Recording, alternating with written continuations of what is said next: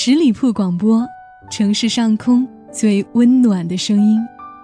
欢迎继续收听由叶枫为您播讲的小说《何以笙箫默》第三章：靠近。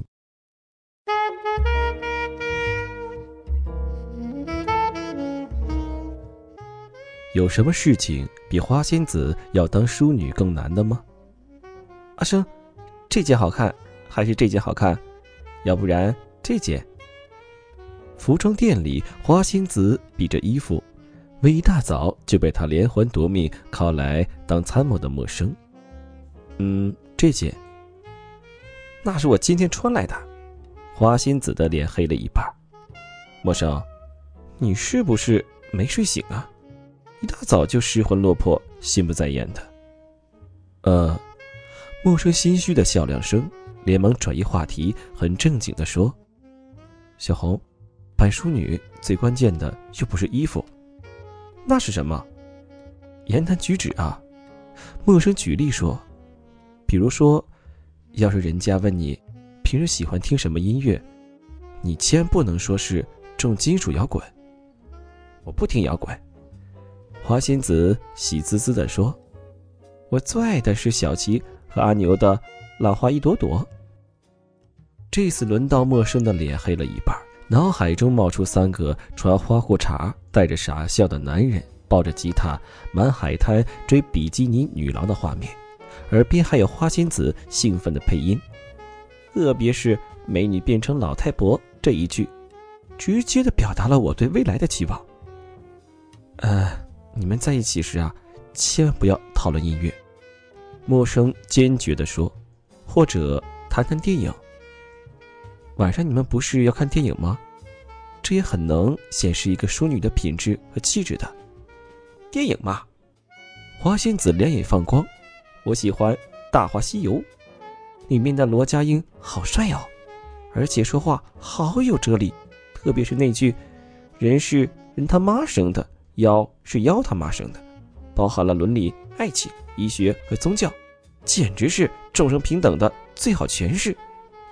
小红，陌生困难的说：“我想，晚上我还是不要说话好了。”好不容易花仙子肯放人，已经是下午两点钟。陌生回家睡一觉起来，就一头扎进暗房。等他再出来，天色已经全暗，看看壁上的钟，竟然七点半了。肚子饿得不行，打开冰箱，却什么吃的都没有。陌生拿起钱包、钥匙，准备去趟超市。走下楼，穿过花圃，陌生的脚步笃定站住，抬眸。对面昏黄的路灯下，他站在那里，眼神透过缭绕的烟雾，定定的、无言的锁住他。以琛，他远远的站着，不急着靠近。他今天。穿得很随意，简单的衬衫长裤，却硬是能穿出一种与众不同的英气来。他以前常常迷恋地看着他说：“以琛，为什么你穿什么都好看呢？”回答他的是以琛没好气的大白眼。以前又是以前，赵默笙，你有点出息，不能再想了。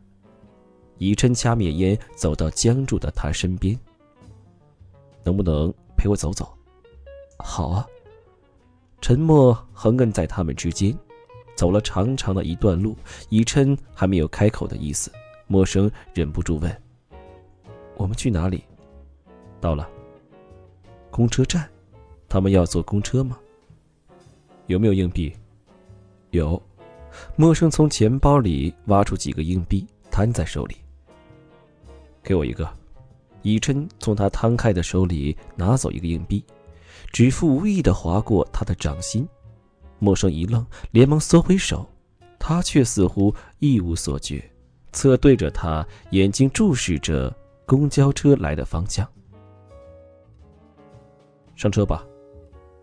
他来不及问什么，跟在他后面上车。星期六的公车理所当然拥挤得一塌糊涂。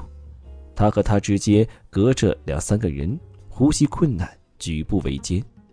公车停靠了八九站后，以琛忽然伸过手来拉他下车，一下车又立即放开，独自走在前面。陌生打量着周围陌生的景物、林立的高楼。这是哪里呀？伊琛顿时脚步回头。你不认识？他应该认识吗？A 城那么大，不是所有的地方他都到过呀。可是他的神色为什么这么不悦？好像他犯了什么滔天大罪般。看着他显然迷惘的神色，以琛眼神渐渐沉了下来。算了，他冷冷的吐出两个字，悠的回头，步伐迈得又快又急。陌生不明所以，直到眼前出现古色古香的校门，这里竟然是 C 塔。那么这条街，他惊愕地望着刚刚走过的繁华大街，竟然是老北街。他和以琛走过无数无数遍的老北街，怎么可能呢？那熟悉透顶的夜市呢？那些吆喝的小贩呢？街道两边各种各样廉价美味的小吃店，如今又到了哪里去了？你回国后，没有来过看看？以琛平复心情，声音平静的问：“没有，我不是不想来，只是 ……”工作太忙，他呐呐的说：“这样的理由，连他自己都觉得可笑。”以琛瞥了他一眼，淡淡的说：“你不用说什么，我明白。”他明白什么呢？他不明白。他们走进西大，百年老校是不怎么会变的。魔生置身其中，恍恍惚惚，就像走在自己的旧梦里。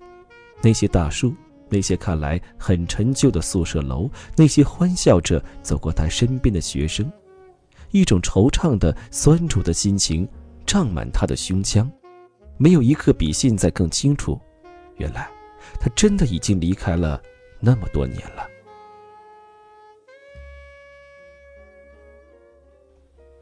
哎，陌生指着路边转弯处的小杂货店，这个店还在，不知道。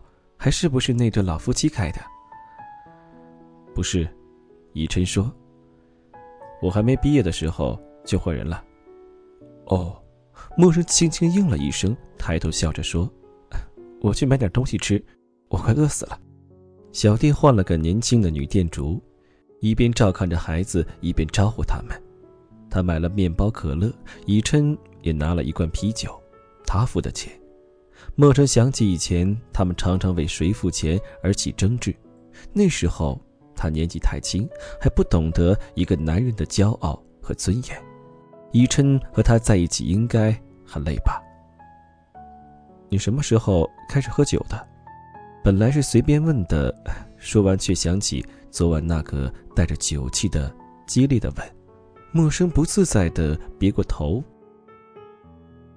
就这几年。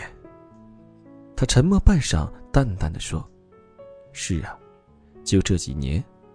哦，我们找个地方坐下来吧。”八点多的操场还有很多夜锻炼的人，多是年轻的学生，也有一些年纪大的教授在周围散步。他们坐在操场边上，陌生笑着说：“这个操场上 有我最痛苦的回忆。”以琛难得的微微笑起来。八百米，是啊，陌生很不好意思的承认，我八百米最好的成绩是四分十秒。我还记得当时你很不敢相信的说。他突然顿住，以琛深邃的眸子盯着他。我说什么？说，张默生，你跑这么慢，我当初是怎么让你追上的？咦，那个是不是你们系的周教授？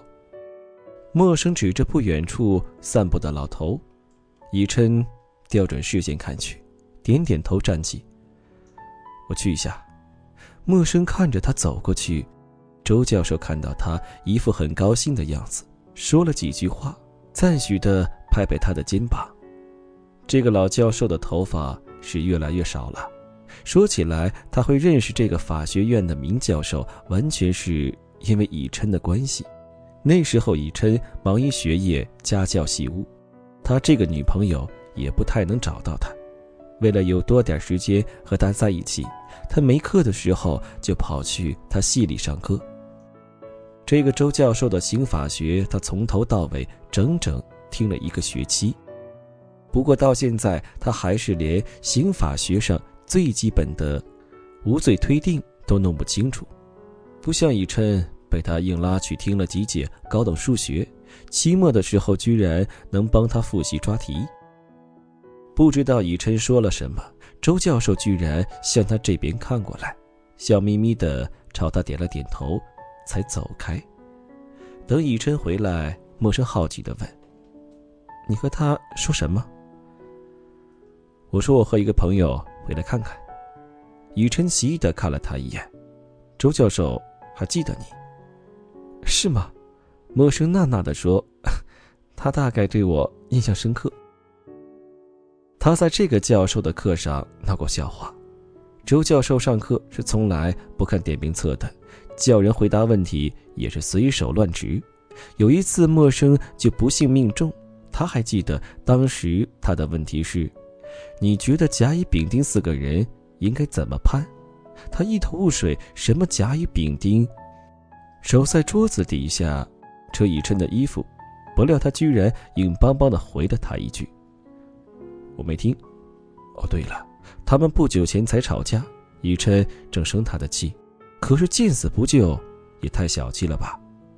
结果他一急，居然说：“把他们都关进牢里。”整个教室静默一秒后，哄堂大笑。底下有男生大喊：“教授，他不是我们系的。”哦，周教授感动地说：“同学，你对我教的刑法还有兴趣吗？”学生又是一阵大笑，起哄叫道：“教授，人家是跟男朋友来上课的。”老头思想开通的很，居然兴致勃勃地追问：“这是？”谁的女朋友？口气活像事物招灵。以琛认命的站起来，丢脸死了。我的，何以琛，周教授自然是认识的。生性诙谐的老头语重心长的对他说：“何同学呀，光自己念好书是不够的，家庭教育也很重要。堂堂法学院大才子的女朋友，居然是法盲，我们走出去也很没面子啊。”陌生现在还记得当时教室里爆发的笑声，以琛轻笑了起来，的确是印象深刻呀。陌生呆呆地望着他，他在笑吗？终于不再冷着脸，把他当做一个陌生人。哦，他蓦地转过脸，掩藏住心中的情绪，不再看他，不太自然地说：“谁叫你见死不救？”他还在记恨这件事，以琛心中五味杂陈，又有些好笑。他真的没听啊！他以为他冷静理智到这种地步，可以一边跟他冷战，一边专心听课。如果他够冷静、够理智，那他现在就不会站在这里，不会和他在一起。以琛郁郁地吐出一口气。不早了，我送你回去。还是坐公车，回到楼下。陌生停住脚步说：“我到了。”嗯，他也停住。那再见，再见。陌生走了两步，回头，他还站在路灯下。你？他眼睛越过他，盯着远处，欲言又止，半晌才说：“昨天我很抱歉。”没事。陌生颇不自在地说：“昨天你喝醉了，是吗？”以琛顿了顿，说，声音里微微带着讽刺。蓦地，他低下头，冰冷的唇碰上他的，一触就走。深沉难解的目光纠缠住他，低低的说：“陌生，我很清醒，一直很清醒的看着自己沉沦。你今天心不在焉？”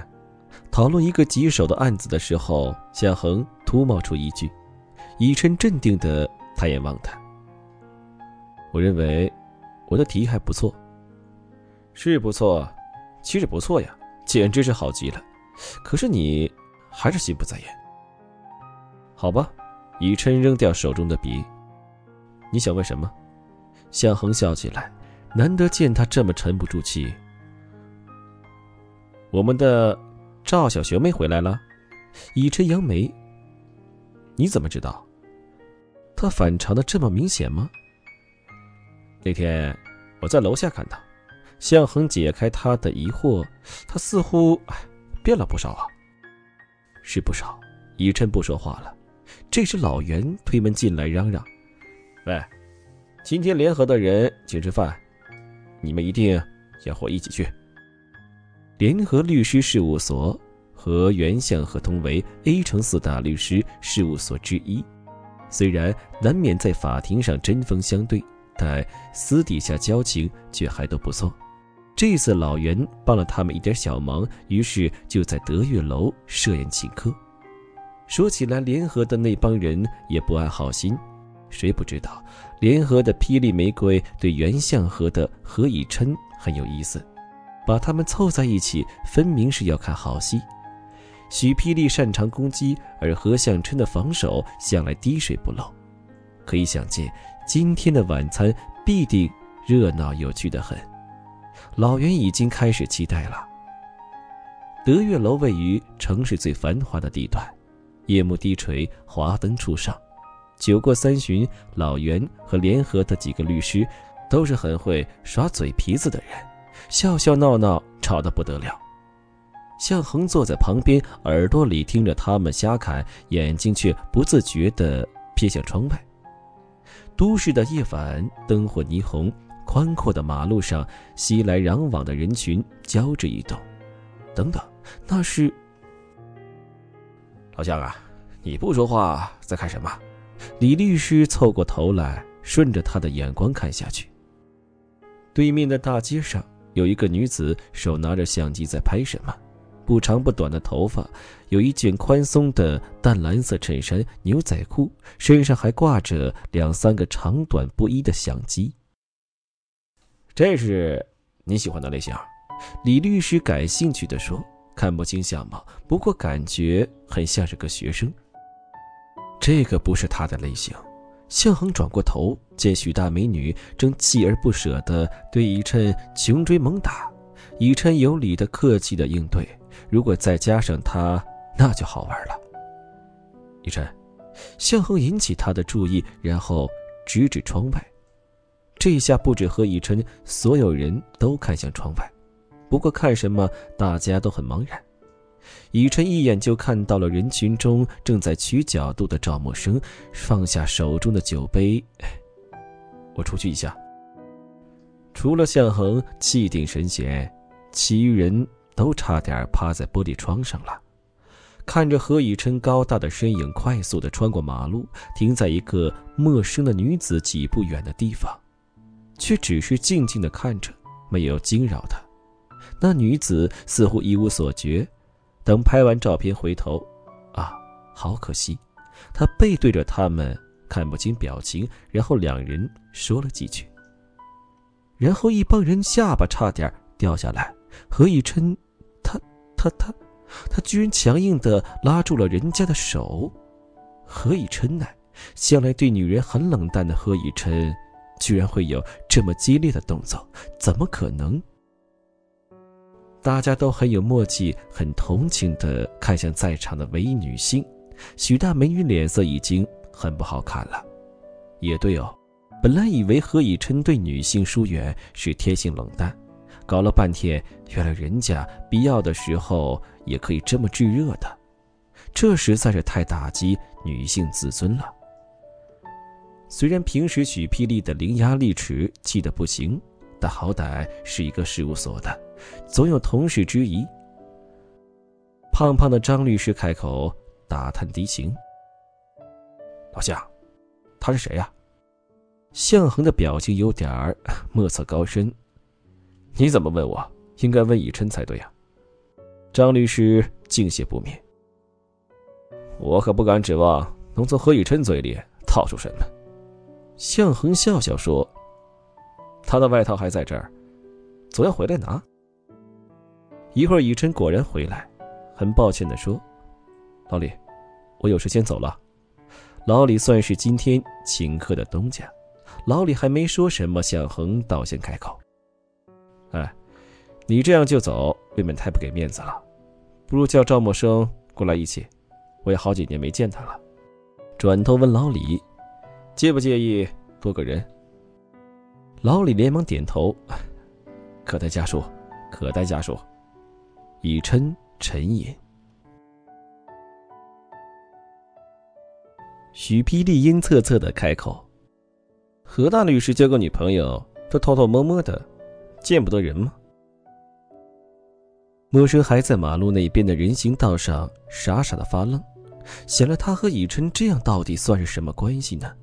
朋友不像朋友，情人不像情人，还没想出个所以然，手机又响了，接起来是以琛。我走不掉。哦，那好啊。陌生松了口气，你过来吧。电话挂了，陌生连跟他商量的机会都没有。看着对面的德月楼收拾东西，穿过马路，以琛在门口等他。陌生犹豫的说：“我进去不太好吧？”以琛轻描淡写：“几个同行，没事。”可是他是以什么身份出现呢？这句话。他还是咽了回去。这些日子，以琛偶尔会找他，都是刻意的保持距离。只是这样的接触已经让他不安。不应该这样的，他应该离他远一点。待他们一走近，一帮人老是不客气的打量起陌生来，长得倒还不错，穿得很随意，头发短了一点少了些韵味比起围在以琛身边的女人，一般。率先打招呼的是向恒。赵默笙，这么快就回国了？他笑得温和，话里却微微带着刺。我还以为你要让以琛苦守寒窑十八年呢。真是笑里藏刀，绵里藏针呐。默笙还能怎么说？千篇一律的一句：“向师兄，好久不见。”师兄不敢当啊。不过。真是好久了，小恒似笑非笑的。以琛简略的介绍，陌生刚刚坐下，那个美丽的女律师已经很不客气的朝他开炮。赵小姐，我听说何以琛是出了名的难搞定，你是用什么手段把他弄上手的？不是听说，是心得吧？餐桌上一片静默。向恒听得差点喷茶，这个许霹雳，其实。他也没什么恶意，只是直截了当惯了，又跟一群大男人混多了，说话就这个样子。他都能在法庭上大骂法官没水平、没常识了，还能指望他会有多婉转？今天这样问话已经算客气的了，只是赵默笙没见过这种阵势，怕是应付不来。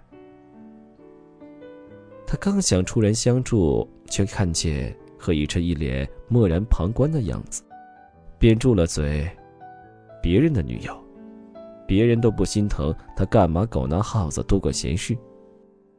陌生先呆了一呆，才反应过来，见大家都不说话，心中不由抱歉，以为是自己到来弄拧了气氛。他哪里知道，这些人纯粹是想看好戏，兴奋的屏息以待，于是半开玩笑似的说：“其实以琛。”是很好追的。他总结自己以前的经验，关键是要厚着脸皮死缠烂打，一哭二闹三上吊，保证他举手投降。大家都不敢相信的看着以琛，原来何大律师竟喜欢这种调调。许霹雳不赞同的瞪视他：“你不觉得这样做很没有女性尊严吗？”当时没想到，陌生笑笑，这样死皮赖脸。追来的男人，他会对你有多少感情呢？没有灵魂的了解，他总有一天会对你厌烦，然后把你抛弃的。许霹雳咄咄逼人。啊！一直没说话的老袁突然叫起来，打断了许霹雳的攻势。他兴奋地盯着陌生。哎呀，我想起来了，你就是那个把以琛甩了去美国的女人，是不是？啊？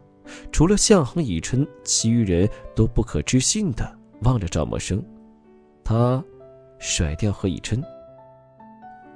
默笙也呆住。他甩何以琛，这从何说起啊？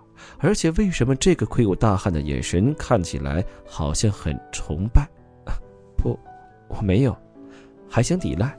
老袁采取迂回战术。你是不是去过美国？是。你以前是不是他女朋友？对。那就是了。老袁的熊掌代替金堂木一拍，罪名成立。陌生目瞪口呆。现在的律师都是这么草菅人命的吗？他刚想解释，却被以琛一把拉起。不好意思，我们先走一步。没人拦他们，怔怔的目送他们远去。一出德月楼的大门，外面的冷风吹来，他乱急的思绪终于有点清楚。看着走在前面的人，忍不住问：“以琛，你为什么不说？说什么？”他们似乎以为我甩了你，可是明明不是这样的，你为什么不解释？心高气傲的何以琛怎么可以忍受这样的误解？怎么解释？以琛的身形定住了，挺拔宽阔的背影在这一个看来那么寂寞，瑟瑟的声音在夜风中分外清晰，连我自己也这么认定。